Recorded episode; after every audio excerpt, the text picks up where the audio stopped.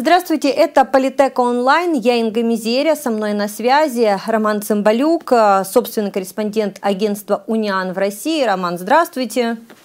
Здравствуйте, Инга. Спасибо за то, что согласились с нами пообщаться. Я думаю, что вы, наверное, очень популярный э, в Украине журналист, потому что вы единственный, кто обычно задаете э, прямые э, вопросы Путину. Вот э, в данной ситуации, э, если бы э, была пресс-конференция по выборам в России, э, какой вопрос бы вы, например, Путину задали? Вы знаете, Инга, задавать вопросы Путину – это не самое большое или не единственное мое э, хорошее качество, если честно. Что касается выборов в России, я бы про них точно не спрашивал бы ничего у Путина, потому что этот вопрос не интересен российским гражданам. Почему он должен быть интересен нам? А, этот вопрос не освещается в России. Это, наверное, странно, но во время избирательной кампании, сразу после нее, что происходит. Они рассказывают о том, что как э, кровавая украинская хунта убивает детей на Донбассе. То есть это очень важно понимать, как тут формируются и направляются информационные потоки. То есть в любой нормальной стране это центральное политическое событие, выборы в парламент. Но Россия считает, что для них это опция не обязательно. Поэтому про выборы у Путина спрашивать вообще не имеет смысла. Мы же не российские журналисты. Тем более, понимаете, я же, смотря на это со стороны, могу вам сказать, что слово «выборы» его тут надо взять в кавычки или заменить чем-то другим. Или это называется процедура, похожая на выборы. Или там, вот, политез соответствующий, чтобы... Или просто традиция. Но это не влияет на формирование российской власти. Вот тут устроено немножко по-другому, чем у нас нас. И вот. А, украинский парламент не признает выборы в Российской Федерации, потому что голосовали люди на оккупированных территориях Луганской и Донецкой области, уже который раз голосуют э, наши граждане в Крыму. А, как вы думаете, и вообще, ну то есть, собственно, освещает ли это как-то в российской прессе, есть ли серьезная реакция с, со стороны, э, як сказати, можно власти в Российской Федерации? Ну да, они тут э, наполовину, можно власти. Вы знаете, я с вами, Инга, не соглашусь, что украинский парламент э, уж так уж и не признает э, выборы на оккупированных территориях и, как результат, выборы в Госдуму. Есть прекрасная партия или фракция коллаборантов э, российских, которая почему-то проходит под брендом ОПЗЖ. Они же поздравляют э, своих друзей и любителей Путина из Единой России с э, достижением чего там, конституционного большинства и всякое такое. Поздравляют. То есть это нужно зафиксировать, что украинских депутатов, ряд украинских депутатов абсолютно не смущает тот факт, что э, эта Единая Россия проводила избирательную кампанию в Донецке и продолжает им желать успеха. Мне кажется, украинцам нужно сделать из этого выводы, и СБУ в том числе. А, вот, реакция, э, реакции в России. То есть насколько вообще России э, важно или не важно, что в Украине признают или не признают э, их выборы? Ну, вы знаете, они тут так интересно это все формулируют. Они говорят, что нам вообще не интересна Украина. Нам вообще не интересно ее мнение и обсуждают Украину в различных там вариациях, э, понятно, со знаком минус, уже восьмой год. И здесь точно такая же история. Поэтому э, они обижаются на Украину, на Медведчука, конечно, не обижаются, а на Украину, на украинцев обижаются, обижаются на Запад в целом. И м, складывается парадоксальная ситуация, когда для них а, обсуждение реакции западного сообщества на эти выборы важнее, чем э, сами выборы. Потому что ну, есть какие-то там, изменения, там, какая-то э, якобы либеральная партия вошла в Госдуму впервые там, за много-много лет. Но этих людей не зовут ни на эфиры, не рассказывают, как они будут вести Россию к светлому будущему. То есть этой темы вообще нет. Вот так вот. И э, просто из этой избирательной кампании можно сделать один простой вывод, что эти ребята дальше будут, э, ну, как минимум, продолжать оказывать информационное и военное давление, ища слабость э, украинского государства, чтобы каким-то образом или продвинуться в военном плане дальше, что маловероятно, но вот э, а заставить пойти на политические уступки вполне возможно, что они надеются на это. Получается так, что, ну, насколько, насколько я понимаю, вы меня поправьте, если я не права, что будет только один э, человек э, в Российской Государственной Думе от Яблока, который поддерживает территориальную целостность Украины. Да, мы помним, что в прошлый раз это э, было еще два депутата, тогда Пономарев и Гудков, да, которые не голосовали за присоединение Крыма к Российской Федерации. В принципе, вот состав вообще парламента, насколько нам с ним может быть сложнее жить, чем с прошлым и позапрошлым? Ну, во-первых, э, политику России определяет э, по отношению к Украине и внешнюю политику в целом определяет не парламент, а они просто принимают любое решение, если его спустят из Кремля. То есть это Кремль определяет эту политику. Кремль у нас и его э, обитатели не изменились никоим образом. Поэтому в данном случае Госдуму в этом плане вообще не надо рассматривать. Я, Инга, должен вас поправить, что Пономарев и, допустим, Гудков, который воздержался тогда, это же было не в прошлом составе. Позапрошлом, да. А, а в позапрошлом. То есть, э, то есть действующий или уходящий состав Госдумы, ну, там такие отпетые украинофобы, они фактически все переизбрались или переназначились, они все останутся. А что касается Яблока, Митрохин прошел не по спискам, а по мажоритарному округу. Ну вот он единственный человек, потому что это одна партия в России, которая баллотировалась и была допущена к выборам, которая, например, в своей программе э, в разделе «Внешняя политика» они таки написали, что мы можем в любой момент, ну мы, Россия, прекратить войну на Донбассе. Давайте это сделаем. Ну вот с их ним давайте это сделаем, а потом еще поговорим, что делать с Крымом. Э, вот э, мы увидели, вот Митрохин ну, будет нам что-то рассказывать. Но у партии Путина, у партии «Единая Россия», которая так хорошо баллотировалась и агитировала в украинском Донецке, у них конституционное большинство, поэтому они абсолютно а, контролируют э, ситуацию в стране, как и контролировали. И в этом отношении эта избирательная кампания, она ну, была прогнозируемая. Вот, э, наверное, украинский жит... гражданин и украинский зритель, он удивится.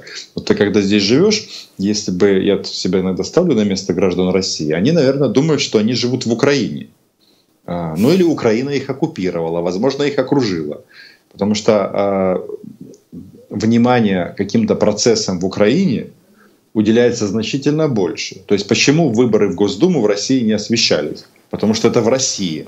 Были бы выборы в Верховную Раду в Украине, ой, тут было бы сколько всего сказано, рассказывали бы о том, что в парламент тут идут люди, которые будут закусывать русскоязычными младенцами и очаровательными девушками, которые неплохо говорят по-русски. Вам там не страшно, Инга, по Киеву ходить? Я этот э, с собой ношу нож. Я шучу, конечно. Переходжу на державну одразу.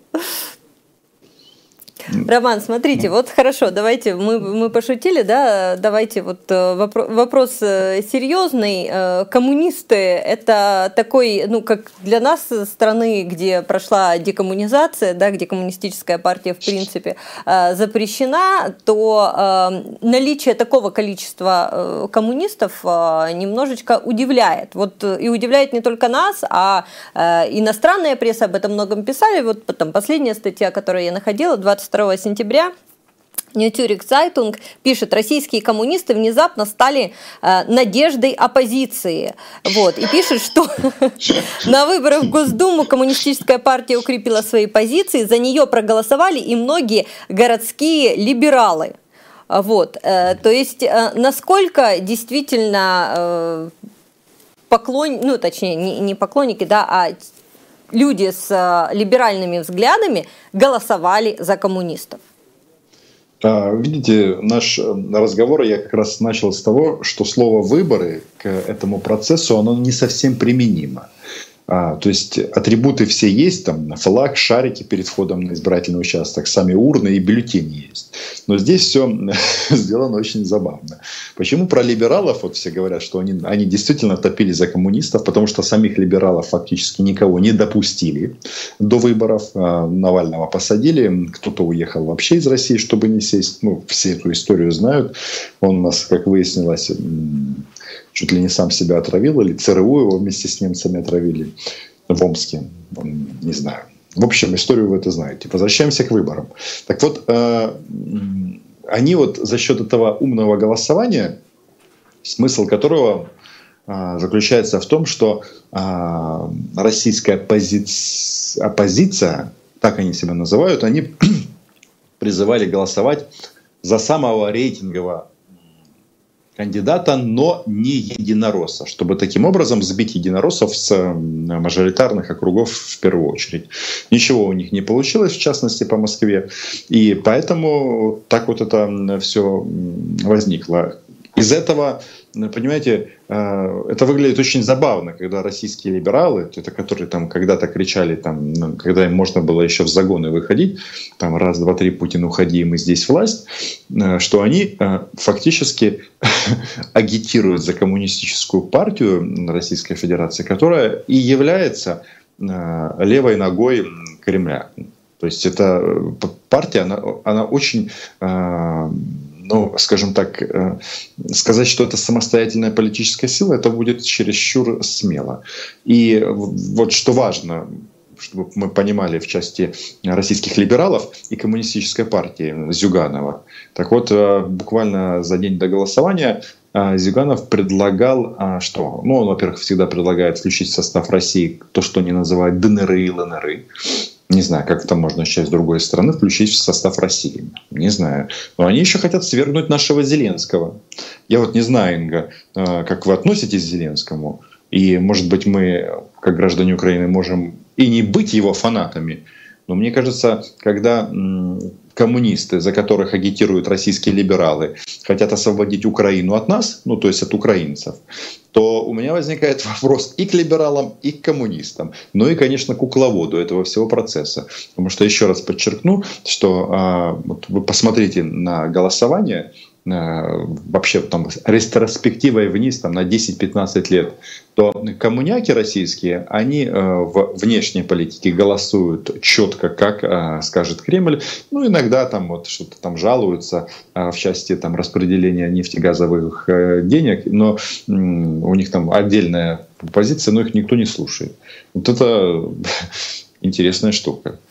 А, вот, Роман, я просто не понимаю, вы мне объясните. Вот, на мой взгляд, существует а, такая внешняя легитимность, да, это как, а, например, Лукашенко, подсчитали голоса, он победил, да, и внутренняя легитимность, люди знают, что не голосовали за него, голосовали за другого кандидата, поэтому они выходили на улицу и, в принципе, показали, что на самом деле происходит в стране. Когда речь идет о том, что умное голосование настроено на самых рейтинговых кандидатов, и эти кандидаты, чтобы не с Единой России, из э, э, коммунистической партии. Почему не продвигать все-таки тех немногих, но представителей партии Яблоко, которые имеют все-таки либеральные действительно взгляды? Почему не попытаться сделать их популярными? Или народу действительно не нужны либеральные партии в парламенте, потому что нет такого внутреннего запроса?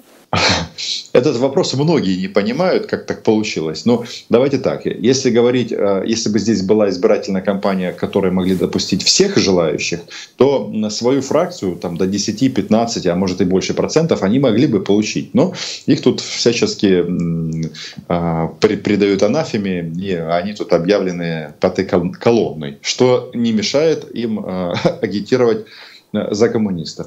Почему э, логика умного голосования такая, что зачем э, агитировать за, допустим, яблочников, которые точно не пройдут, а коммуняки российские, они пройти могут, и тем самым они подвинут э, Единую Россию. То есть а, это Роман, Роман, извините, я понимаю, но я не понимаю, выборов. почему, я, я не понимаю, почему а, яблочники точно не пройдут. Если допустили их какое-то количество, почему э, за них, э, ну, то есть, если люди действительно за них не голосуют, да, ну, то есть нет у них этого желания, значит, тогда, наверное, они там не нужны. А если запрос на либеральные ценности в России все-таки есть, то почему нельзя проголосовать за тех, кто допущен? А, ну, если говорить глобально, нет запроса на это. То в всероссийском масштабе я же сказал, что вот 10, 15, ну 20 это вообще, если там процентов э, россиян могли бы за это в теории проголосовать, если бы эти люди имели допуск к телевизору. А, но они не имеют. А почему они так определяются? Э, очень просто. Они берут конкретно взятый избирательный округ, логика этого умного голосования, проводят там э, то, что называется соцопрос, и смотрит, ага, там у кандидата от Единой России такой-то э, потенциальный результат. У, и кто идет за ним следующий? Коммунисты. Значит, они говорят, давайте голосовать за коммунистов, потому что это меньше из зол. А, тут важно тоже понимать, что в российском обществе есть у них запрос не на либерализм, а на коммунизм. Именно поэтому эта коммунистическая идея, она а, ну, цветет и пахнет. А, вот так это, по-моему, выглядит. А, пойдет ли в такой ситуации э, Россия тогда уже ну, полномасштабной, откровенной войной на Украину для того, чтобы ну, тогда воссоединять Советский Союз, раз уж коммунисты у власти? Но они же не у власти, они же, не, во-первых, а, они не прошли, а, б, позиция коммунистов и партии власти. Понимаете, тут мы вообще как бы нашего зрителя вводим в заблуждение. Мы, мы слишком много уделяем внимания названию партий, партийных проектов, э, людей, которые выступают с этой трибуны Государственной Думы. Понимаете, они не являются определяющим э, звеном в принятии решений в Российской Федерации. А они являются исполнителями, да, высоко поставленными, но тем не менее исполнителями. Поэтому, а, отвечая на вопрос, а, пойдут ли они дальше войной или нет, это вопрос не к российским депутатам. Им как скажут, так они и благословят. Мы помним Совет Федерации, не Госдума, а Верхняя Палата 1 марта 2014 года. Без проблем большинством всех, кто там у них были, они проголосовали за ввод российской армии в Украину. Так, э, такие даты, мне кажется, забывать не стоит. А решение вопроса, ну какое будет решение по вопросу, который вы э, э, задали, оно зависит от двух факторов. Это, естественно, Кремль и, естественно, Киев. Мое ощущение, то есть вялотекущий конфликт, как говорят политологи, как сейчас, он будет продолжаться и продолжаться.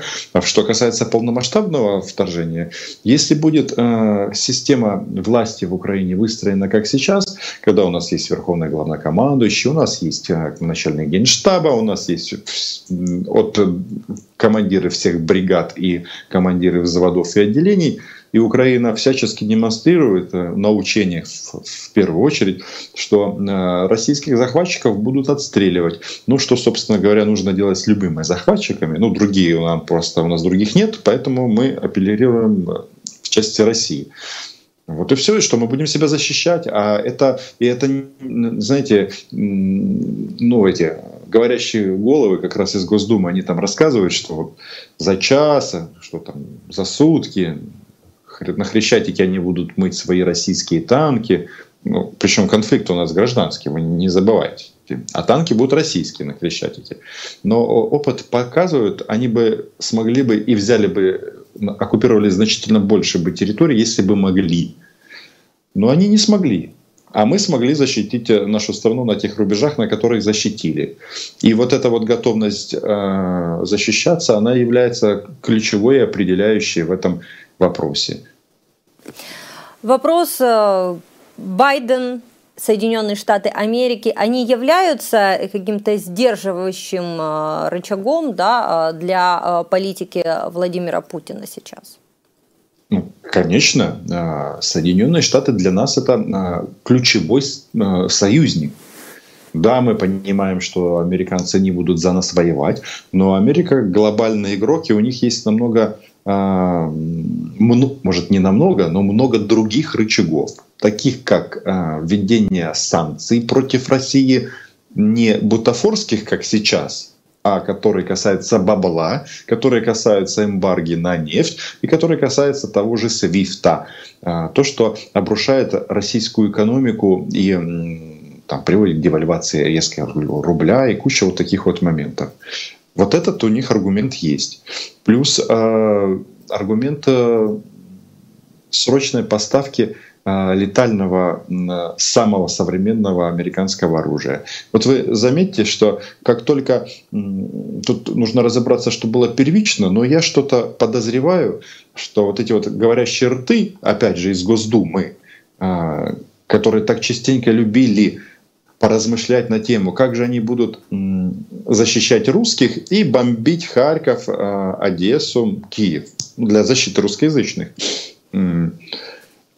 И очень много говорили о ракетно-бомбовых ударах по этим городам. Вот насчет городов я не оговорился, это я вот слышал неоднократно на российских государственных федеральных каналах.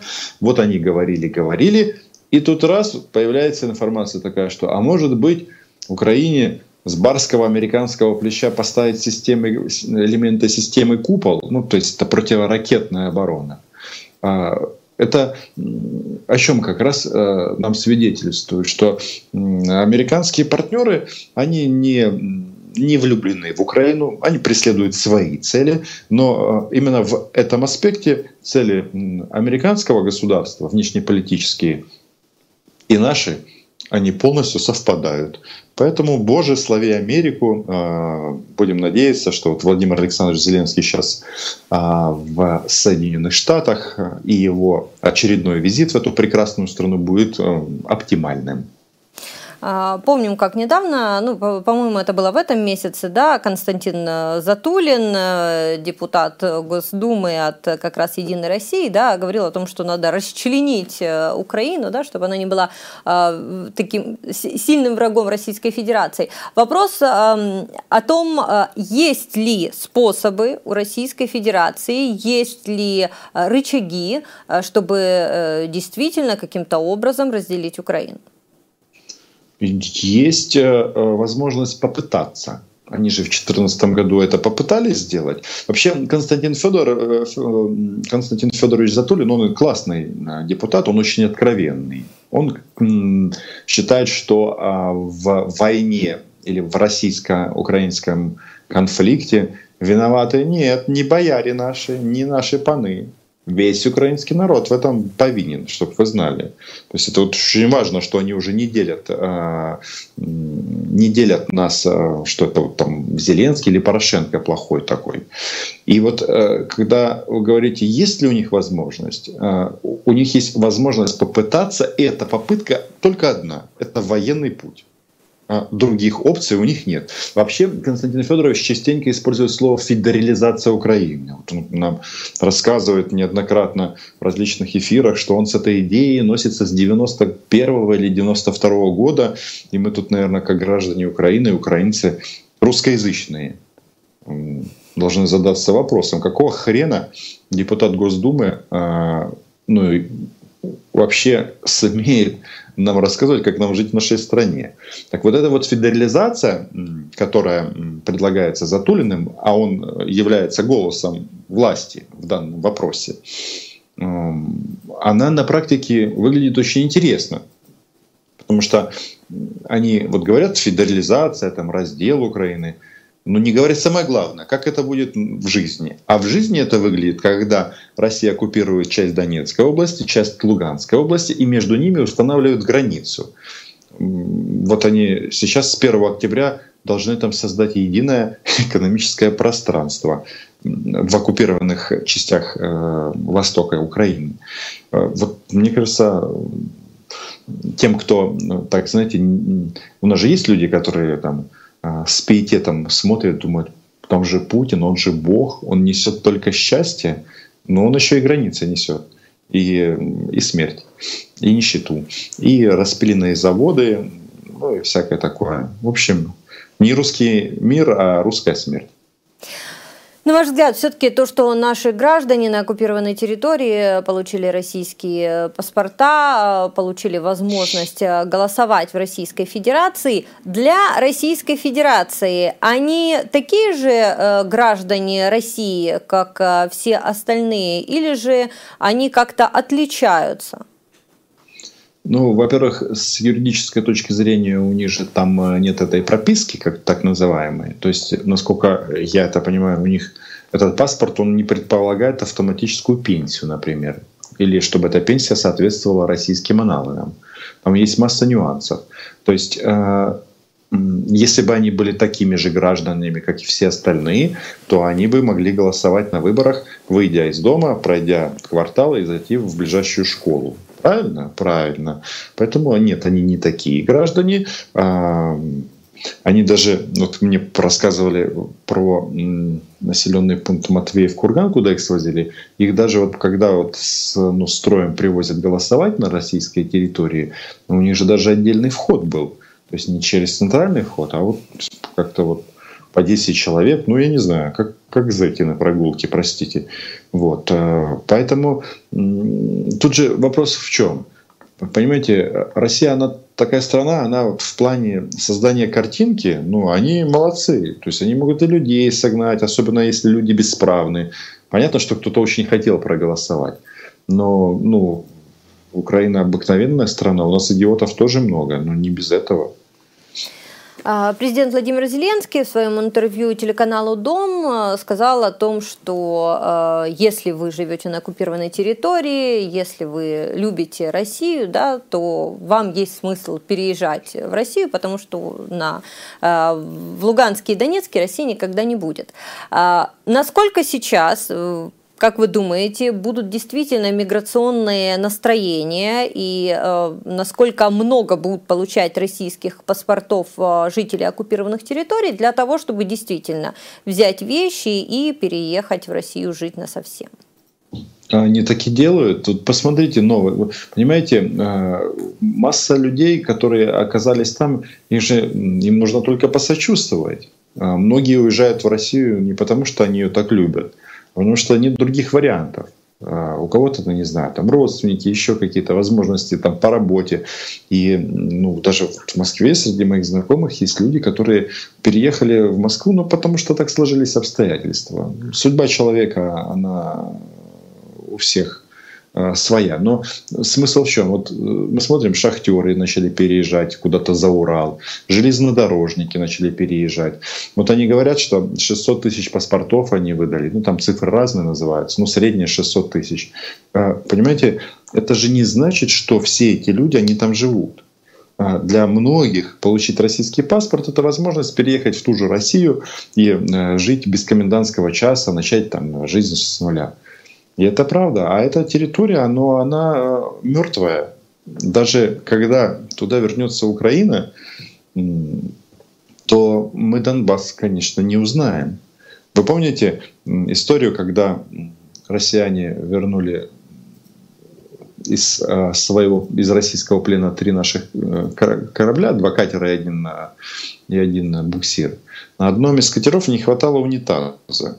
Но они его сперли, стырили унитаз в смысле, наши российские братушки. Так вот то, что будет э, на Донбассе после этого, там будет, ну, стырено все. Вот все, что можно будет унести, вынести, вырезать, э, затопить и уничтожить, они все это сделают. Частично они уже справились очень неплохо в этом направлении. И понятно, что в такой ситуации человек жить не хочет, не может, и если у него есть э, хотя бы чуть-чуть жизненной энергии, он уедет оттуда в любую часть э, мира. И это и происходит. Я сейчас могу ошибиться, но кажется, это был Шойгу, который предлагал на севере строить большие города. А, в данной ситуации, не, если, если это будет происходить, э, не, не будут ли заселять э, северные и э, достаточно тяжелые для жизни районы Российской Федерации действительно вот такими, как они говорят, братьями-славянами да, из оккупированных территорий? Ой, вы знаете, ну, Шойгу, он, конечно, во время избирательной кампании всякого разного говорил. И про города-миллионники, Но, видите, я не думаю, что украинцы, они глупее россиян. Точнее, я убежден в этом. И если россияне не хотят жить в это, в, э, за Уралом, то и украинцы тоже будут стараться тянуться к большим уже развитым городам, таким как Питер, Москва, не знаю, там может быть Казань. То есть есть э, такие агломерации в России, которые ну, круто развиты, действительно круто развиты. То тут просто, понимаете, э, как надо посмотреть, посмотреть на эту ситуацию по-другому. Что там устроила Россия в нашем украинском Донецке и Луганске, в наших Донецк, ну, прекраснейший мегаразвитый город, что люди оттуда собирают вещи и уезжают за э, Урал, в Сибирь, а, строить и искать новую жизнь. Что-то подобное было э, сто лет назад, э, ну и в другие не так далекие периоды истории, когда украинцы почему-то осваивали именно эти регионы. То есть э, вот этот момент нужно зафиксировать, чтобы каждый подумал, вот э, кто сейчас живет в Украине и говорит, блин, а нафига нам эта страна, что она нам дала? Вот если страны нашей не будет, вот она раз и ее не стала, в Донецке ее раз и не стала. И эти люди почему-то всплывать начинают где-то за Уралом. Ну, по-моему, это вот важный момент, чтобы вот э, осознать ценность Украины как государства, как нашего общего убежища для всех. Э, Путин появляется сейчас на людях, а, потому что, опять же, ходят слухи о том, что Путин болен ковидом, что те видео, которые показывали, видеоголосование, это все было записано заранее, что он совсем плох. А вот э, что известно вам? ну, я бы не сказал, что он совсем, совсем плох. Хотя после 2014 года иногда складывается такое впечатление. Но он объявил о том, что он ушел на самоизоляцию. Но послушайте, э, во-первых, ну непонятно, э, болен он или не болен, или они просто решили так подстраховаться. Факт в том, что по скайпу он постоянно принимает участие в различных мероприятиях. И вряд ли это, как у нас любят размышлять, двойник, тройник или еще что-то. Ну, может быть, ему просто, это, видите, было как раз на, накануне саммита в Душанбе, они приняли э, решение самоизолироваться. Может, он, ему стало впадло туда лететь. Ну, это же ну, Душанбе, ну, слушайте, тратить время, там много часов в самолете. Может себе позволить по, по скайпу с ними поговорить. Поэтому я бы не спешил э, хранить Путина, списывать его, что у него там все плохо, и он куда-то уйдет. Вряд ли. Об этом любят поговорить, особенно на Западе, а Украина уже Западом. И этот разговор длится 20 лет последних. Может еще продлиться 20. А, ну и, э, в общем-то, последнее, э, что хотела вас спросить. А, как вы думаете, а, вот э, то, что сейчас активно Владимир Зеленский поднимает именно вопрос Крыма и на Генассамблее ООН, поменяет ли это как-то или подтолкнет ли это, может быть, Путина к каким-то торгам по поводу э, того, что мы ослабим свою хватку на оккупированных территориях Луганской и Донецкой области? Ответ на ваш вопрос очень короткий, как выстрел. Нет. Но это не значит, что не надо делать то, что делает наш президент. Он у нас вообще-то работает, выполняет свою работу. И в части внешней политики, как ни странно, мне кажется, э, все э, шаги, они, во-первых, абсолютно последовательны с пятым президентом, никакой разницы нет, но и они единственные правильные, потому что нам грозят уничтожением только из Москвы, поэтому нужно с другими странами максимально сотрудничать. И в части вопросов э, крымской платформы, всякого такого, вы понимаете, ну, ясно, что эта территория, она потеряна, возможно, на очень длительное время, причем потеряно в результате военной операции России. Тут важно, как мы к этому будем относиться. Ведь у нас же есть вот люди, которые говорят, да какая разница, там олигархи виноваты, давайте просто прекратим стрелять. Один молодой человек говорил, вот, хорошо, что президент наш что-то так, так никогда не говорит в последнее время. Ведет наш просто так, такой мощный внешнеполитический курс. И вот это вот э, вопрос, как мы будем к этому относиться, что мы не должны это никогда забывать, никогда не признавать и, э, и бороться за себя.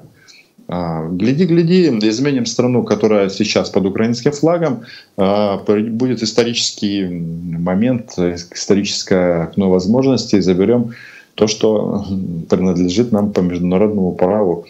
Как у нас говорят, це Богом дана нам земля. Це ж наша. Крим, Донбас, це Україна. Дякую вам, пане Романе.